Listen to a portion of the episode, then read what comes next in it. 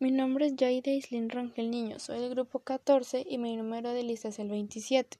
El tema sobre el que hablaré será de los mayas. Los mayas fueron una civilización mesoamericana que destacó a lo largo de más de dos milenios en numerosos aspectos socioculturales. El origen de los mayas inició en el año 2500 a.C.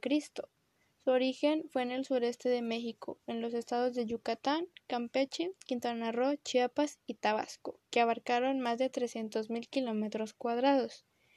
Algunas de sus tradiciones fueron hacer sacrificios humanos, practicar juego de pelota maya, adoración de cenotes, entre otras más. Y bien, ¿qué comían los mayas?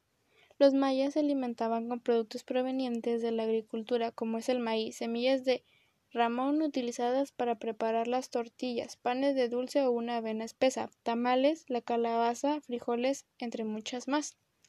Algunas características de esa sociedad maya fue que estaba organizada jerárquicamente y se distinguían cuatro clases sociales, que era la nobleza, el sacerdocio, los plebeyos y esclavos. ¿Cuándo finalizó esta cultura? Finalizó en el año 2500 después de Cristo. En ese entonces los mayas comenzaban a abandonar sus grandes ciudades. En menos de 200 años la civilización se redujo a una fracción de su antigua gloria.